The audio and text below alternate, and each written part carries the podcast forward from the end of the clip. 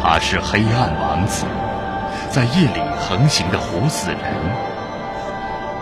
他已存在数世纪，尽管许多人试图摧毁他，他似乎永远死不了。他是诺斯菲拉图，德古拉，也就是吸血鬼。多数人认为吸血鬼是虚构伯爵或恐怖片代表人物，但这嗜血的活死人可能已在我们周围前行数世纪。也许这是在现代某个家庭挖出死去的亲人，并挖出他心脏的原因。吸血鬼真的存在吗？问题不是他们是否存在，而是该如何应付他们。让我们从棺材挖出一个吸血鬼，并做测试。我是吸血鬼，我的确会喝真正的人血。若我的情况是生理因素造成的，我会想知道真相。血液学学者和法医科学家检查证据。吸血鬼并不存在，他们部分出自想象，部分出自不了解尸体腐烂过程。但吸血鬼是真是假，是死是活？我们将打开墓穴，将吸血鬼话题摊在阳光下。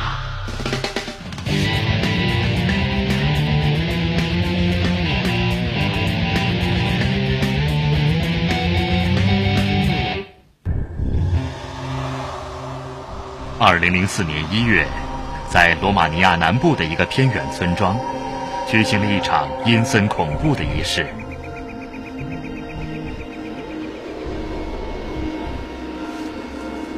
大多数村民在睡梦中时，有六个人带着手电筒、铲子和自酿烈酒前往当地陵园。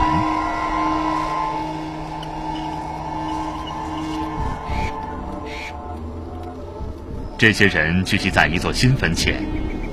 坟中躺的是他们自己的家族成员，死者是七十六岁、最近刚去世的佩卓托马。在黑夜的掩护下，六人撬开石棺的石板，取出里面的木棺。接下来的事，原本该是家族秘密，但在二十一世纪。这种事不可能不被揭发。数天后，当地警察介入调查。有名女士报案说，她父亲的墓遭亵渎，她父亲刚于十二月过世。警察发现坟墓被破坏，而当他们挖出尸体，发现可怕又惊人的事。棺材盖掀开，死者面朝上仰躺，他的胸部被划开，衣服被打开，他的部分心脏不见了。这是病态的恶作剧，还是死者因过往的罪恶而遭到报复？其实两者都不是。死者在村里受到爱戴和尊重，但他的亲戚认为他死后变成吸血鬼。所有在夜里横行的生物中，最令我们不安的，应该就是吸血鬼。大多数人认为吸血鬼是恐怖片传奇。这穿黑袍从坟墓爬出的怪物，以活人的血为生。我是德古拉。但有些人认为吸血鬼真实存在，所以罗马尼亚的案件才会引起这么大的骚动。家族成员在电视上毫不避讳地表示，托马死而复活。他们的举止是出于自卫。但罗马尼亚检察官克伦古塔说，犯法就是犯法。他们被控以亵渎坟墓罪。被告辩称，佩卓托马死后，他的家属全都梦到托马在老家出没的噩梦。接着，家属也纷纷病倒，于是他们认为佩卓托马吸血鬼在夜里吸他们的血。挖出尸体后，他们亲眼证实了自己的恐惧。六人中的开关者在法庭上表示：“他看到死者嘴边有血迹。根据传统，他们只能做一件事：六人挖出他的心脏，拿到其他家属等待的十字路口。他们烧掉心脏，用水溶解灰烬，叫生病的家属喝下可怕的符水。之后，每个人似乎都痊愈了，也不再做噩梦。罗马尼亚当局立刻指出，相信吸血鬼是愚昧的行为，也是无知的迷信。但他们用不着觉得丢脸，其实到处都有吸血鬼。在曼哈顿市中心，一群自称吸血鬼者聚会。这群尖牙迷将吸血鬼狂热带到世界时尚中心。这些吸血鬼显然偏重戏剧，而不太含宗教意味。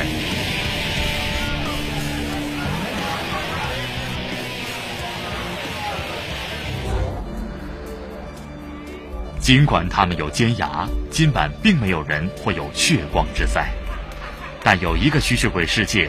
更为黑暗和神秘，他是唐·亨利。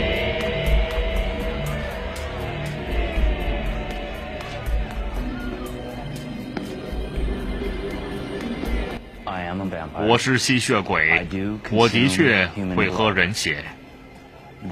的确有这样一群人存在，不仅在美国，世界各地都有。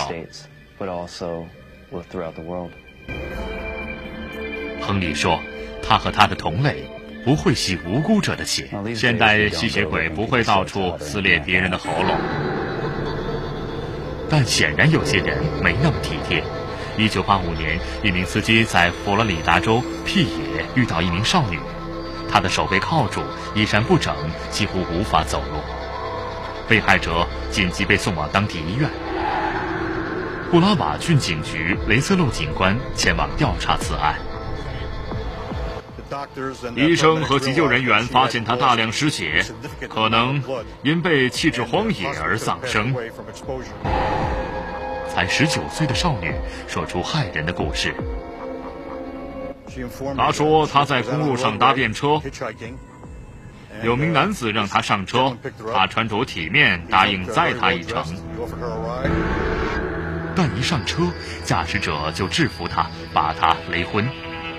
噩梦这时才真正开始。她不知过了多久才醒来。她躺在厨房台案上，她被绑住。嫌犯正把针筒的针插入他的手臂，把他的血抽到一个杯子中。为何这样做？他说他是吸血鬼，他喝掉抽出来的血。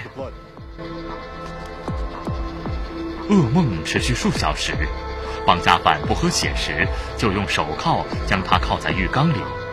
仍戴着手铐的他从浴室窗户逃到附近公路。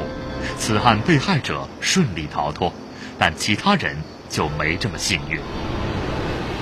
每隔几年就会出现所谓“吸血鬼杀手”的血腥凶杀案。一九三零年，在德国，绰号杜塞尔多夫吸血鬼的科顿。承认杀害六十八人。二十年后，伦敦的约翰·乔治海坦诚杀害四人。他说他杀人是为了喝他们的血。一九七八年，在加州沙加缅度，警方逮捕了理查特·伦敦蔡斯。这名谋杀犯吃喝被害者的肉和血。吸血鬼崇拜团体少年团长罗德费洛则谋杀朋友的父母。一般认为这些人的行为不正常，但他们是精神病人，还是不止如此？世上是否真有复活的恶鬼？若吸血鬼只是传说，为何不断有人挖出死者，还有人宣称自己需要喝人血？我们待会儿看看科学如何解释，但我们先来追溯久远的吸血鬼传说。数世纪来，世界各地都有关于超自然生物的可怕传说，包括吸活人血为生的鬼怪。有一本小说或许能解释现代人对吸血鬼的观念。爱尔兰作家布兰史托克1897年出版小说《德古拉》，故事主角是一名虚构伯爵。这名复活的恶鬼在夜里四处吸人类的血。这是一本令人毛骨悚然的维多利亚时期恐怖小说，充满性。暴力和屠杀，全都合理化为善恶之间的对抗。但德古拉已逃脱了这本陈旧小说的扉页，成为最令人不安和印象深刻的怪物。伊丽莎白·米勒博士解释着恒久不衰的迷恋。在所有的文学和电影鬼怪中，德古拉和其他吸血鬼最吸引人，是因为他们有人类的相貌，我们能认同他们的某种特质。但最重要的一点，小说中的德古拉克服了我们人类最害怕的事，那就是死亡。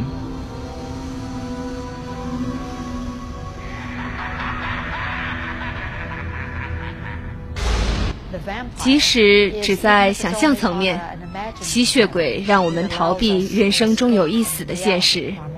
吸血鬼象征长生不老的能力。你只要喝一点血，且只要你能克服那种反感，你就能够获得永生。在每一本小说和电影的结尾，吸血鬼都被杀死，但他总是会复活。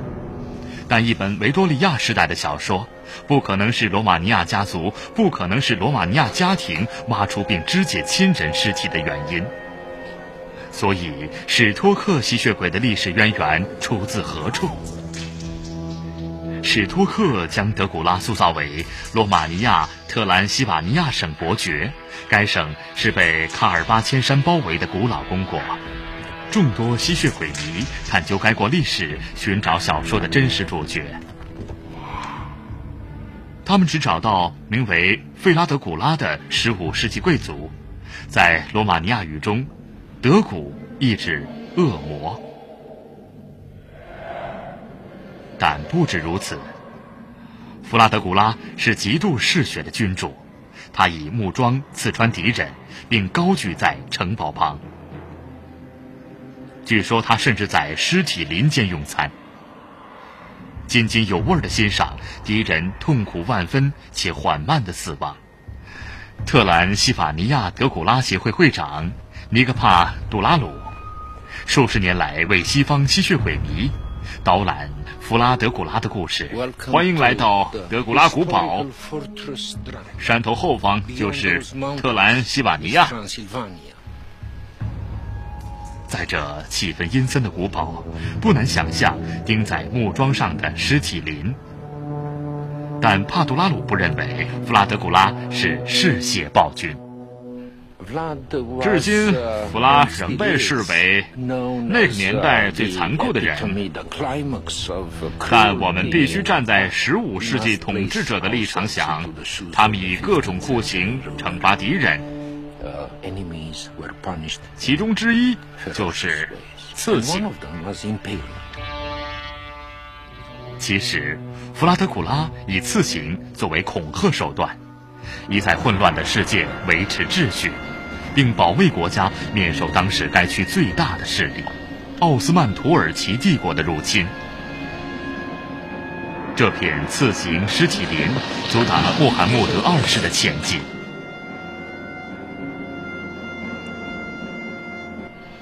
据传，这位头领还说他是一个很有手段的人。倘若他统治的国家更大，他的手段将更加残忍。他的确是战略上的暴君，但他会是吸血鬼吗？历史记录只字未提。弗拉德古拉是吸血鬼，这事实经常让西方人失望。他们说：“慢着，你误会了。我们不是来这儿听你们十五世纪君主的故事，我们是来找吸血鬼伯爵。他人呢？”讽刺的是，罗马尼亚是最晚引入史托克笔下特兰西瓦尼亚伯爵的国家。这本书直到一九九零年才出现罗马尼亚语译本。无论如何，没有历史证据显示罗马尼亚有喝血的吸血鬼。该国也对这项传闻感到厌烦。我们唯一有的吸血鬼就是德古拉伯爵，他是被布莱什托克移植过来的。但二零零四年，某家族挖出新人，剜出他的心脏，这是事实。吸血鬼以别种形式存在吗？我们必须撇开虚构伯爵，探索吸血鬼可能存在的世界。这种吸血鬼是致命且普遍存在的传染病。至少有一个人宣称吸血鬼真实存在：格拉斯顿伯利天主教教会主教尚恩曼彻斯特神父。问题不是他们是否真实存在，而是该如何应付他们。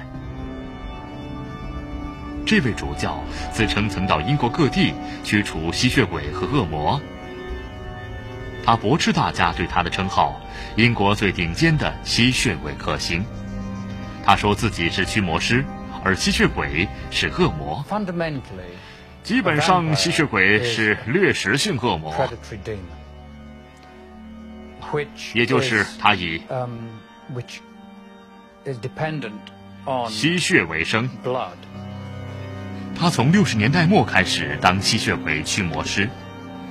当时某伦敦墓园传出闹吸血鬼，首先失血的动物尸体散落墓园，然后目击者声称看到红眼鬼怪，最后两名女学生遭到攻击。曼彻斯特主教说，其中一女孩持续固定夜访墓园。他表现出吸血鬼受害者所有可辨认的症状和病症。我亲眼看到他脖子上的咬痕、恶性贫血以及梦游症状。当时，曼彻斯特主教还不是神父，但他从墓园追踪吸血鬼到附近一间废墟，他在那里初次遇上吸血鬼。当你看到真正的东西，看着真正的吸血鬼，要从脑海中抹去是不可能的。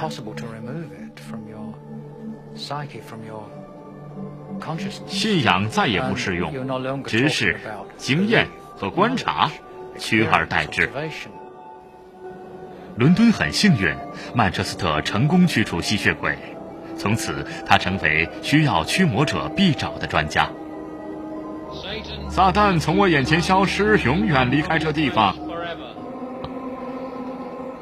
曼彻斯特主教提出有趣的论点：相信上帝就会相信撒旦，相信天使就会相信恶魔。这两者不能单一存在，除非你两者都不信。证明上帝和恶魔的存在可能超乎我们的调查能力，但我们能检验吸血鬼案例，寻找另一种解释。到了十八世纪，中东欧各地的公开历史记录详尽记载许多目击吸血鬼事件。看到吸血鬼的报告太普遍，以致引起政府官员的注意。例如，奥地利女王玛利亚·泰瑞莎确实曾派过一支调查小组调查其中的一些报告。民间传说的吸血鬼和吸血伯爵很不一样。这些吸血鬼通常是来自关系紧密的聚居区，身份属于某个阶层。他们通常因暴力或急症死亡。成为活死人后，他们通常以冤魂的形式向近亲现形。然后社区开始发生怪事，如传染病蔓延或当地人无法了解的事。这时，村民会前往墓园挖出可疑的尸体。根据报告，村民开棺后所见总能证明他们的论点。他们看到的通常不是皱缩枯骨，而是嘴边有血的肿胀尸体。尸体看来甚至可能移动过。当惊吓的村民以木桩刺入心脏，他们通常会听到呻吟或尖叫。对这些村民来说，眼见为实。但这些报告还透露其他事：吸血鬼似乎会像传染病一样攻击社区，最先死的人回来感染亲人，不尽快处理就会变成传染病。这和疾病的关联，可能是了解吸血鬼迷信的关键。令人惊讶的是，最佳实物证据并非出现在东欧偏远的角落，而是在美国。尼克·费兰东尼博士是康乃狄克州考古员。1990年，他被召唤参与很不寻常的紧急任务。某建设公司发现一废弃老墓园，便打电话给我们。河边出现一堆坟墓，我们进去开始挖。贝兰东尼博士发现19世纪末的荒废墓地，这里共有29座坟墓，其中28座寻常无奇，但第29座特别奇怪。死者死亡约五到十年后，有人挖过坟墓。他们将股骨交叉放置胸前，打开胸腔，并斩下头颅。我们不确定发生了什么事。最早的假设是破坏坟墓，有人想偷坟墓里的珠宝或其他物品。但我们深入研究后发现，不止如此。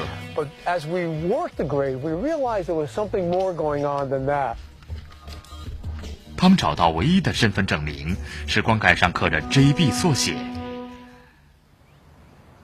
贝兰东尼决心查出 J.B. 发生了什么事。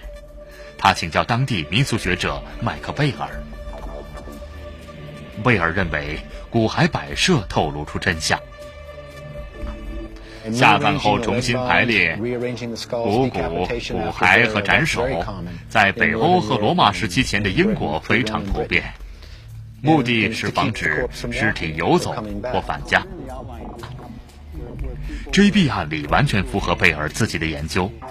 研究当天的报纸新闻后，贝尔读到一连串尸体下葬后被挖掘出的报道。原来，一直到19世纪前，新英格兰有吸血鬼出没的传闻。这种事有多普遍？目前我在英格兰找到约二十例，时间是一七九三年。所以，我想我找到的只是冰山一角。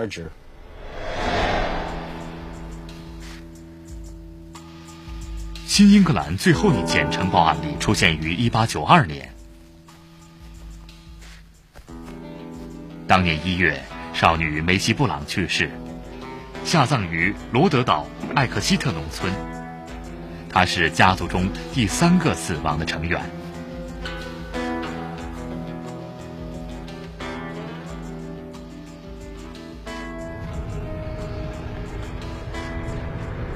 数周后，梅西的弟弟艾德温染上同样疾病，并濒于死亡。担心传染病的恐慌村民四处寻找原因，然后想到古老的民间迷信：疾病是死去的家族成员所引发。在此案中，就是梅西布朗。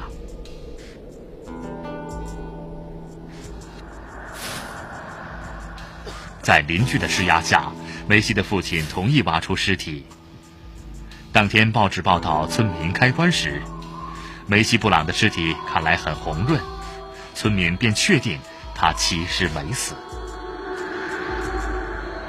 于是他们挖出他的心脏，在附近岩石上烧成灰，然后根据《神圣日报》的报道，他们为他弟弟埃德温喝下符水。不幸的是，这一世无法救回可怜的埃德温，他于两个月后死亡。但这壁骨骸的重排有可能是类似情况吗？它也可能被怀疑是吸血鬼吗？这真的很令人兴奋，因为现在有实物证据了。你说这肋骨被弄断？对，肋骨被弄断，就像他们破坏了胸腔。他们在找心脏，好拿出来检查。若心脏腐烂，下葬五到十年后有可能，他们就得是另一种方法。所以他们移动股骨，让尸体无法走路。这壁的骨骸可能证明了民俗传统：村民将疾病或传染病怪罪死者，把他们当吸血鬼驱除，以拯救活着的人。现代罗马尼亚竟能完全复制19世纪新英格兰的仪式，这只能代表此仪式的根深蒂固和普遍。许多人相信传染病是恶魔造成的，再联想到吸血鬼很容易，因为吸血鬼当然也是恶魔造成的。因此，只要人们不了解疾病成因，这就会是容易令人满意的解答。Satisfy people 这是很好的理论，但该如何证实？而先天性疾病能否解释现代吸血鬼的存在？新英格兰案例的证据显示，吸血鬼其实是对一种致命疾病的民间解释，是怪罪看不见的生物。还是按照古老信仰怪罪活死人。当社区面临这样的选择时，他们会选择吸血鬼。一二百年前的人没我们这么聪明。我认为他们想以最擅长的方式解决问题。民俗学者麦克贝尔也同情目睹开棺验尸，并宣称死者未死的目击者。他们尽全力想描述自己所见。肿胀的尸体仿佛仍不断进食，尸体上的肉还完整，脸颊红润，头发和指甲仍在生长，尸体甚至可能发出声音和移动，这完全出乎人们的意料之外。那种事可能很吓人，你可能因此相信这个人没死，这个人还活着。目击者的说法究竟有多正确？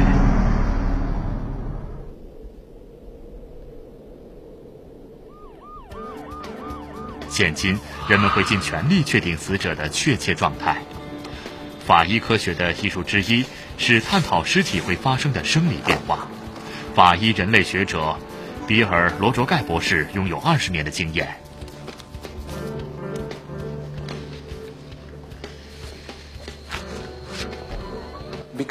他是提供史学解释的最佳人选，因为早期缺乏医学知识。他们常会看到其实很正常的死后尸体分解变化。这些变化演变成吸血鬼传说。我们先从身体肿胀和嘴里与嘴边的血迹开始。肿胀只是尸体分解引起气体在体内累积所造成。当器官开始液化，压力会导致血水从口鼻流出。持续生长的毛发和指甲呢？现今有些人仍相信或认为，人死后毛发和指甲还会生长。其实不然，指甲的状况是这样：尸体的表皮开始干缩，我们指甲下的皮就会缩短，使得指甲看起来会变长。胡须的状况也一样，男性看起来会很像留了三天的胡子，其实只是毛囊的表皮组织缩短，毛发看起来会挺直许多。但科学和迷信对抗的最佳例子，该算是对呻吟的解释。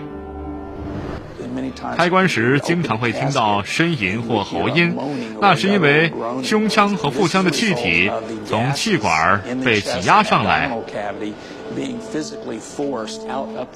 从口中挤出时便会造成声音。以木桩刺入胸腔时又会如何？听起来像是在尖叫，如同吸血鬼死前的最后挣扎。若完全不懂解剖过程，我一定会很害怕。所以这些事都有科学解释，而除非开棺现场有法医科学家，否则家属一定会对所见感到害怕。民间吸血鬼或许能解释成疾病的替罪羔羊，法医科学则能解释经典的死后复活证据。我们能否确定的证实吸血鬼不存在？其实不能。虚构的吸血鬼已产生亚文化追随者。从德古拉时尚迷到角色扮演狂，这些人对他们的黑夜幻想乐此不疲。但有一群行动者将吸血鬼行为带到新的层面。唐·亨利和人血已超过十年。吸血鬼寻找的是能量。血液里确实有能量。唐·亨利和他的捐赠者关系密切，他的女友尼克凯就是捐献者，对他们来说，这是一种亲密和私人的仪式。我们在他们同意下拍摄。亨利认为，喝血是他身为吸血鬼该做的事之一，但他说，摄取血液也是生理需求。与他的健康密切相关。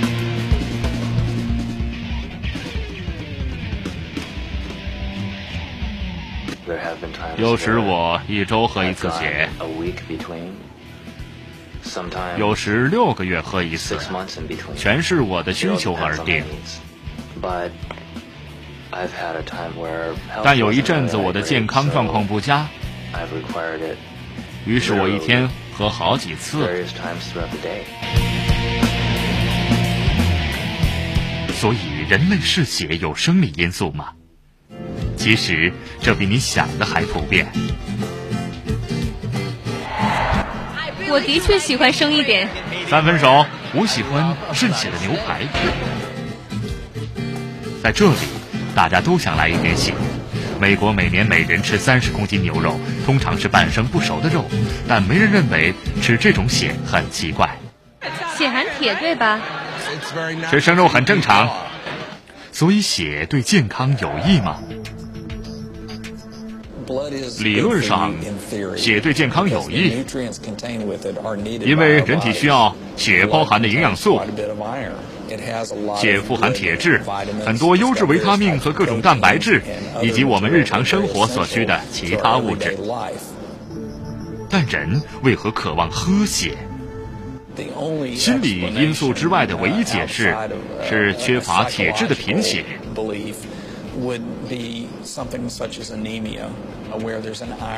当然，喝血或摄食大量红肉能补充身体所需的铁营养素。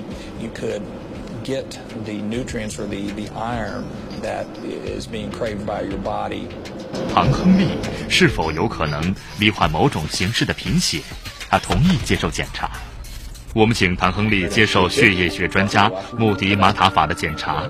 在一开始的咨询中，马塔法博士先了解亨利的状况。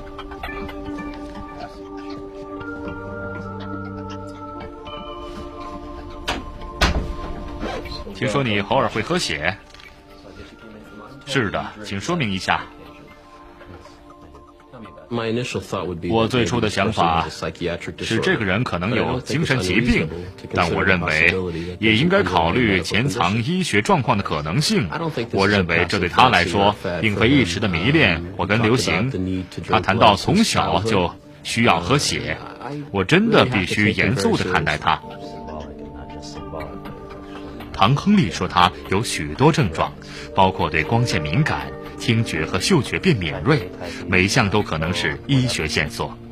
马塔法博士将根据咨询，让亨利做各种疾病的检查。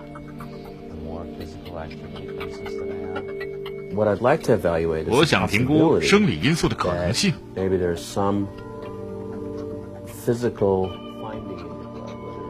他检查各种贫血症、铁、维他命或矿物质浓度不足，寻找导致唐·亨利喝血的不正常因子。喝血者得为了科学奉献自己的血。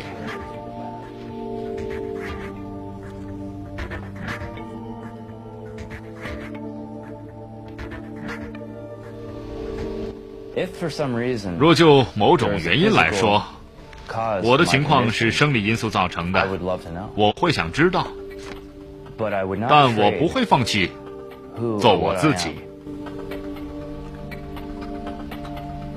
我们必须提及被媒体称为吸血鬼病的医学问题。这一系列罕见血液疾病称作卟啉症。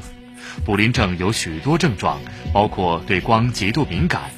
暴露在阳光下的皮肤可能会起水泡和晒伤，所以有些卟啉症病人可能被迫昼伏夜出。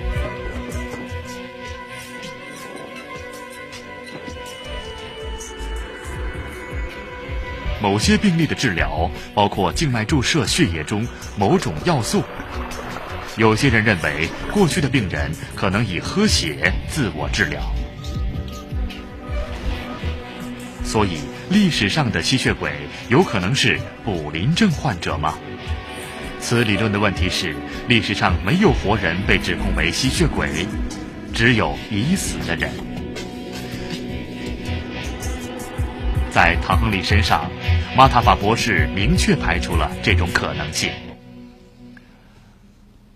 卟啉症的争议浮上台面，被称为吸血鬼的人真的罹患卟啉症吗？检查结果显示他没得卟啉症。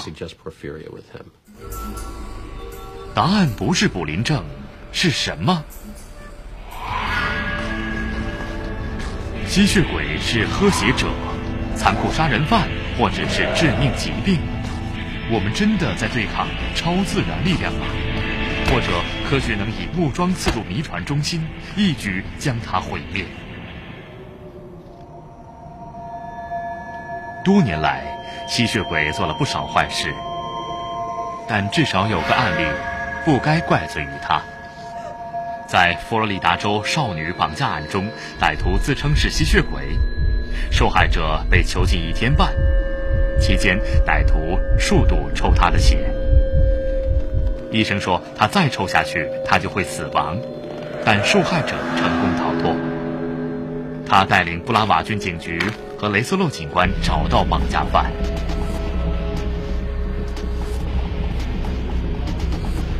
绑架犯名叫约翰·布兰登·克屈利，他是和家人同住在布拉瓦郡的普通人。他在郡政府有一份很好的工作，他受到小区邻居的尊重。隔天早上，我们逮捕他，他被控以绑架和性伤害罪。尽管他自称是吸血鬼。可屈里真正的动机可能普通的多。在调查过程中，雷瑟洛发现他有性偏差行为的记录。他保留所有约会过女孩的数据。我跟大多数女孩谈过，他曾试图说服他们，让他抽血然后喝下。他喝血有多年历史。雷森洛不需要医学来解释这名喝血者。我认为他在玩权力游戏，他控制你，抽你的血。克屈利是个色魔，把人当猎物。他只是一般人，与超自然无关。也许他潜意识的以吸血鬼特性来正当化他的害人行为。他不是吸血鬼。他可能自以为是，但其实不是。吸血鬼并不存在。可屈利被判犯下性侵犯和绑架罪，十年后他在狱中死亡。此案的吸血鬼似乎是指一个疯狂的人对无辜受害者的性偏差行为。所有的吸血鬼杀手大约也是同样情形。或许这标签反映出我们本身无法接受正常人犯下害人罪行，但如唐·亨利等人对摄取血液的需求，跟上述的残暴行为无关。相反的，唐亨利对此议题自有强烈主张。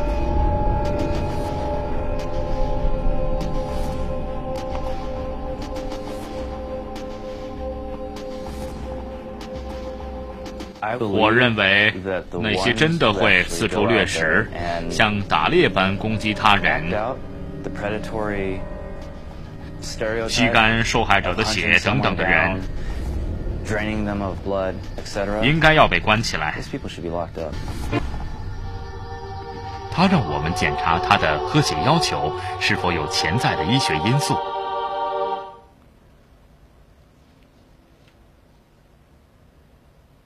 Hey, it's Dr. Mustafa calling. 我是马特法医师，你好吗？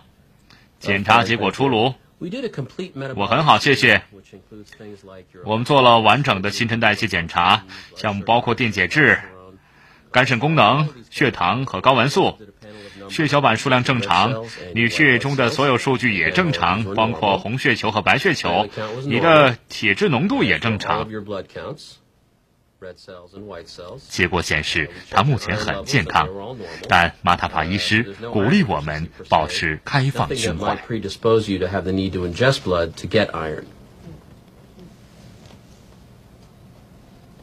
自古以来，许多病人因做出不寻常且有害的行为而被称作疯子。但更深入检查后，我们发现的确有医学因素，所以我认为任何像这样的病人，医学界应该严肃地看待他们。科学尚未解答此案例，却解开其他吸血鬼之谜。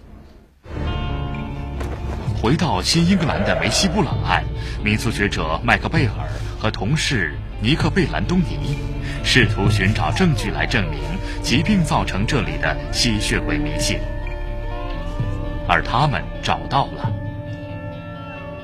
威尔在当地报纸中发现，这些案例都有一个共同点，那就是亲属都死于同一种疾病，他们称作肺痨，我们现在称作肺结核、结核病。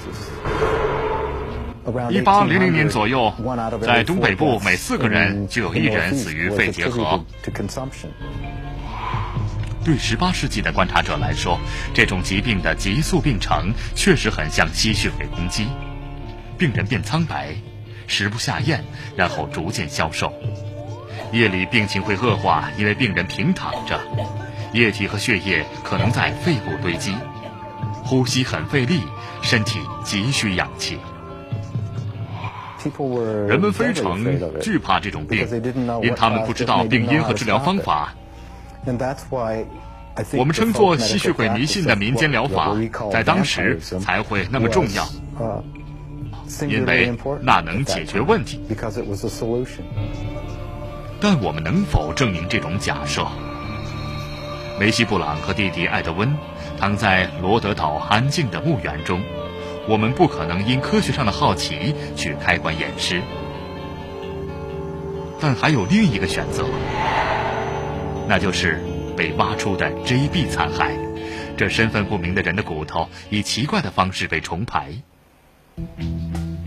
调查员将骨头寄给分析师，在华盛顿健康与医学博物馆，法医人类学者以一系列测试检查骨骸。雷诺巴比安博士解释测试结果。我们分析后发现，这是一名男性，死亡时介于五十到六十岁之间。证据显示，他生前过着非常艰苦的生活，脊椎骨多处有关节炎。乡下农夫尸体的特征他都有，如断骨和关节炎，没有任何不寻常之处。我们还在找线索来查出这个人死后为何受到和家族墓园其他人不同的对待。于是我们继续研究，并发现他的肋骨有个非常细微的变化，专有名词称为骨膜反应。生前他的骨膜发炎，死后骨膜留下一点反应做证明。这其实代表他曾感染肺结核。所以，J.B. 感染且可能死于肺结核。死后，他的尸体被挖出，而且重排。贝尔的理论似乎符合。在新英格兰，吸血鬼迷信就是肺结核。简而言之，就是如此。在新英格兰吸血鬼案例中，出现简单的科学解释，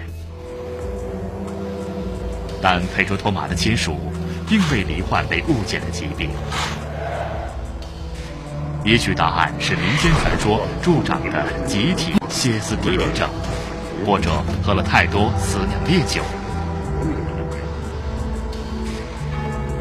但现代罗马尼亚人会高兴得知，布兰什托克的灵感不是来自他们的民族英雄弗拉德古拉，而是梅西布朗。他把一份纽约报纸简报放在笔记本里，报道标题是“新英格兰的吸血鬼”。他显然知道这件事。我们把吸血鬼从棺材里抓出来，放在聚光灯下。他似乎一直是我们害怕或误解的许多事的代罪羔羊。它似乎包含某种诉诸于每个世代焦虑和恐惧的元素。我们用吸血鬼取代这种恐惧，才能将恐惧魔鬼化。只有这种恐惧有威力，它就会以某种形式存在。但这一切都只是乐趣和游戏。戏剧性何时会结束？从地狱深处挣脱的东西何时会发威？打开一扇门不难，问题是如何再关上门？问题是把你放进来的东西再赶回门后吗？